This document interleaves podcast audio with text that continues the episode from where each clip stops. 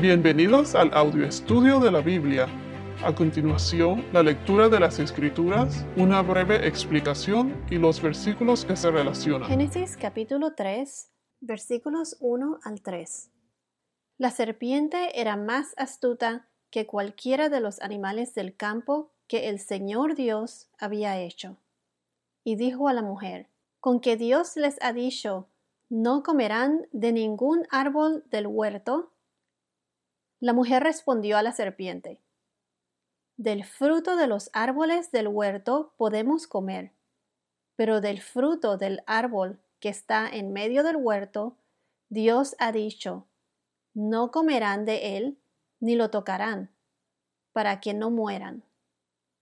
Bueno, en el podcast anterior de Génesis vimos cómo Dios formó a la mujer. Él hizo caer a Adán en un sueño profundo y entonces Dios tomó una de sus costillas y cerró la carne en ese lugar.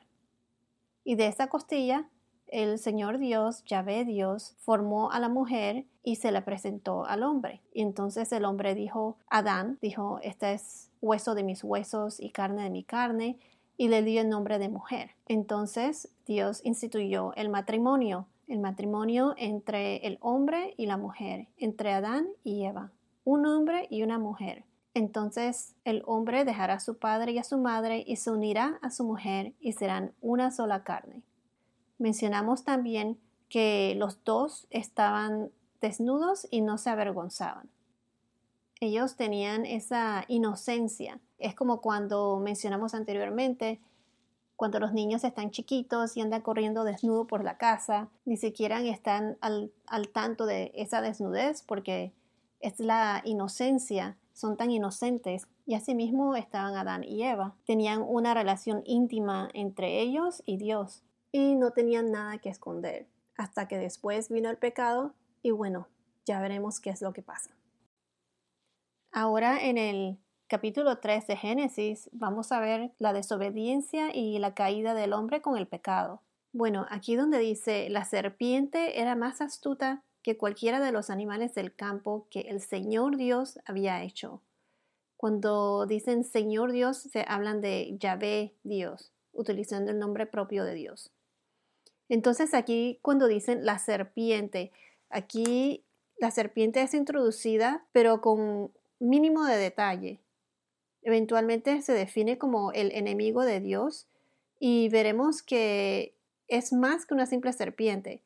O sea que a pesar de que aquí no se identifica claramente la serpiente, en el Nuevo Testamento se identifica como Satanás, el primer engaño sobre la mente y la voluntad humana. Si vamos a Revelación o Apocalipsis, capítulo 12, versículo 9, Apocalipsis, capítulo 12, versículo 9 nos dice, y fue arrojado el gran dragón, la serpiente antigua, que se llama Diablo y Satanás, el cual engaña al mundo entero. Fue arrojado a la tierra y sus ángeles fueron arrojados con él. Aquí se identifica claramente a la serpiente como Satanás. Si vamos a Apocalipsis capítulo 20 versículo 2, Apocalipsis capítulo 20 versículo 2 nos dice, el ángel prendió al dragón, la serpiente antigua, que es el diablo y Satanás, y lo ató por mil años. Aquí una vez más podemos ver que se identifica la serpiente como el diablo y Satanás. Esto fue en Apocalipsis cuando veremos más adelante que Satanás es derrotado. Aquí la serpiente simboliza dos cosas, algo fascinante y repugnante a la vez. Ni Adán ni Eva veían aún el peligro que ella envolvía. La palabra hebrea para astuta suena similar a desnudos en Génesis 2.25. Adán y Eva estaban desnudos en inocencia. Aquí la serpiente era bien astuta y tomó ventaja de esa inocencia que tenían.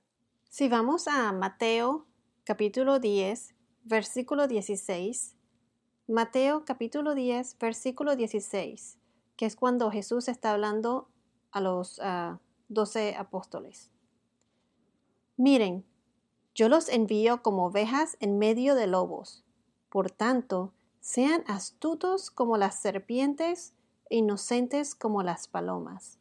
Ahora, en la segunda carta de los Corintios, en el capítulo 11, versículo 3, 2 Corintios 11, 3, nos dice, Pero temo que, así como la serpiente con su astucia engañó a Eva, las mentes de ustedes sean desviadas de la sencillez y pureza de la devoción a Cristo. Esto fue cuando Pablo está defendiendo a su apostolado.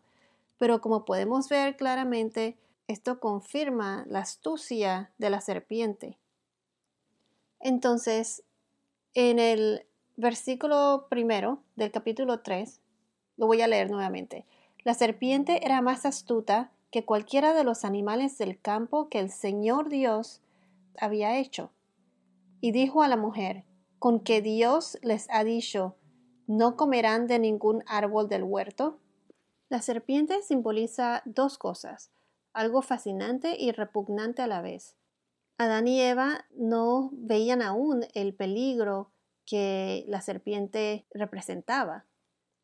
Algo muy curioso es que la palabra para hebrea para astuta suena similar a desnudos en hebreo en el versículo 2 en el capítulo 2 versículo 25.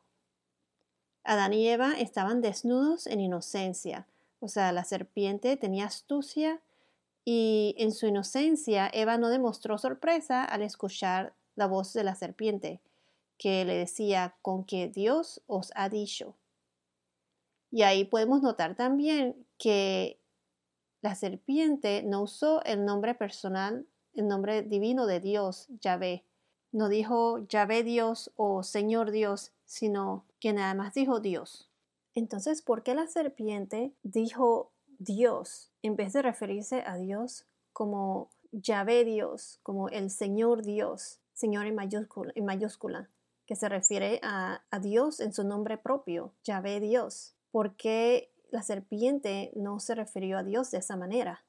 Vayamos a Isaías capítulo 14, versículo 12. Isaías capítulo 14, versículo 12. ¿Cómo has caído del cielo, oh lucero de la mañana, hijo de la aurora? Has sido derribado por tierra, tú que debilitabas a las naciones.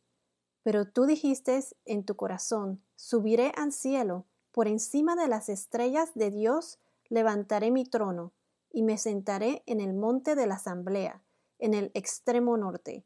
Subiré sobre las alturas de las nubes, me haré semejante al Altísimo.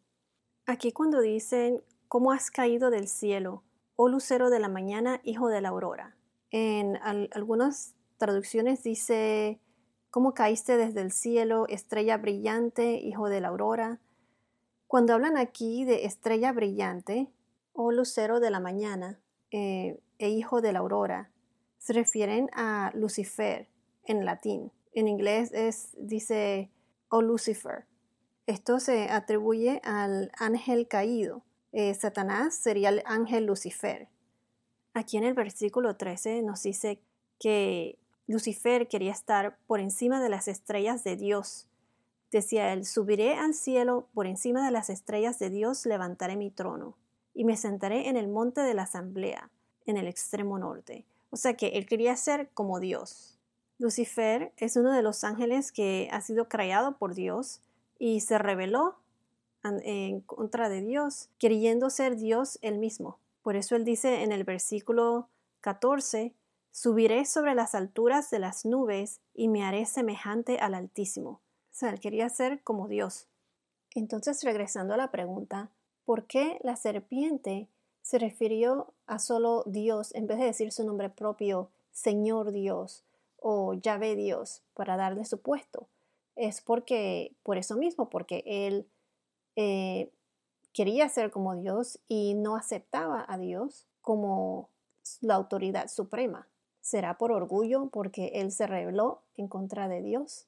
La cosa es que aquí podemos ver que la serpiente o Satanás no reconoció a Dios como su autoridad suprema, como el que tiene autoridad sobre todos y todo lo creado. Dios creó a los ángeles y un tercio de ellos se rebelaron en contra de él por querer ser como él y son considerados los ángeles caídos que siguen a Satanás. Eso lo veremos más adelante. Quiero añadir que desde Génesis 2, cuando Dios reveló su nombre propio, Señor Dios, Yahvé Dios, desde ese entonces todos los versículos refiriéndose a, Dios se referían a Yahvé Dios, Yahvé Dios, Señor Dios, Señor en mayúscula, the Lord God en inglés. Y entonces aquí es la primera vez después de eso que en donde la serpiente se refiere a Dios como solo Dios, sin usar su nombre propio. Entonces aquí donde dice, con que Dios les ha dicho, no comerán de ningún árbol del huerto.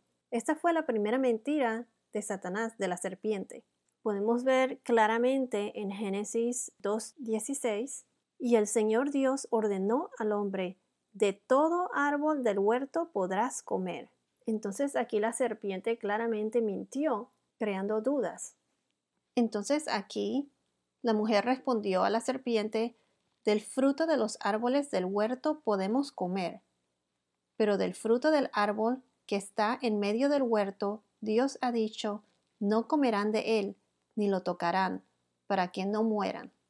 Aquí Eva confirma que del fruto de los árboles del huerto podemos comer, pueden comer. Pero Eva también dijo, no comerán de él ni lo tocarán, para que no mueran. Bueno, ahora vamos a ver en Génesis 2.17 qué fue lo que exactamente Dios le dijo a Adán. Veamos entonces, en Génesis 2.17 dice, pero del árbol del conocimiento del bien y del mal no comerás, porque el día que de él comas ciertamente morirás. Entonces, ¿qué fue lo que le dijo Eva a la serpiente? Ella le dijo, no comerán de él, que fue lo que Dios le había dicho, pero también añadió, ni lo tocarán, para que no mueran. Las instrucciones fueron bien claras, o sea, no comerás porque el día de que de él comas, ciertamente morirás. Y entonces Eva dijo, no comerán de él ni lo tocarán para que no mueran. Si pueden notar entonces, Eva añadió, ni lo tocarán, la palabra de Dios es la palabra de Dios, o sea, no se debe añadir ni quitar. Aquí, en mi opinión, pienso que Eva no creyó completamente en la palabra de Dios y entonces añadió, además de eso, que tampoco toquen el árbol. Cuando Dios dice algo, eso es lo que es, no hay que estar añadiendo ni quitando. Si vamos a Revelación o Apocalipsis, capítulo 22, versículo 18 y 19 dice así, Yo testifico a todos los que oyen las palabras de la profecía de este libro. Si alguien añade a ellas, Dios traerá sobre él las plagas que están escritas en este libro. Y si alguien quita de las palabras del libro de esta profecía, Dios quitará su parte del árbol de la vida y de la ciudad santa descritos en este libro. Esta es la advertencia final en Apocalipsis, casi uno de los últimos eh, versos de la Biblia. Aquí nos quiere decir que la Biblia es la palabra de Dios, entonces no se le debe añadir no se le debe tampoco quitar. Por eso nosotros debemos conocer y estudiar la palabra de Dios y siempre busquen y comprueben por ustedes mismos lo que oigan o lo que la gente dice, hasta lo que yo digo si alguien te dice algo, siempre busca que lo respalden con los versículos. Asegúrate de ver todos los versículos que se relacionan, el contexto, a quién está dirigido, etc. Yo opino que hoy en día hay muchas doctrinas falsas, mensajes alterados, y por eso hay que tener mucho cuidado y estudiar la palabra de Dios. Bueno, hasta ahora hemos visto eh, cómo la serpiente que representa a Lucifer, a Satanás, era bien astuta y se aprovechó de la inocencia de Eva. Hemos visto cómo la serpiente se dirigió a Dios como Dios y no como el Señor Dios o Yahvé Dios. Y también eh, cómo mintió su primera mentira, que fue la pregunta que le hizo a Eva, ¿no comerán de ningún árbol del huerto? Que definitivamente no fue lo que Dios había dicho. Vimos también cómo Eva le respondió a la serpiente le aclaró lo que Dios le había ordenado y además de eso añadió por sí misma que no tocaran el árbol. En mi opinión, esto demostró que no era suficiente lo que Dios le había ordenado a Eva, y entonces Eva añadió esas palabras. Hasta ahora hemos aprendido la astucia de Satanás, cómo nos envuelve, nos confunde, cómo todo lo que Dios nos ordena o nos manda, Satanás trata de hacer todo lo contrario a lo que Dios quiere.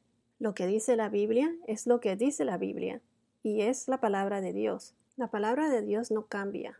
Lo que cambiamos somos nosotros. En los versículos que vienen vamos a ver cómo Satanás miente por segunda vez y cómo todo esto nos lleva a la, a la desobediencia y a la caída de la humanidad. Bueno, esto es todo por ahora. Que tengas un día muy bendecido y hasta la próxima.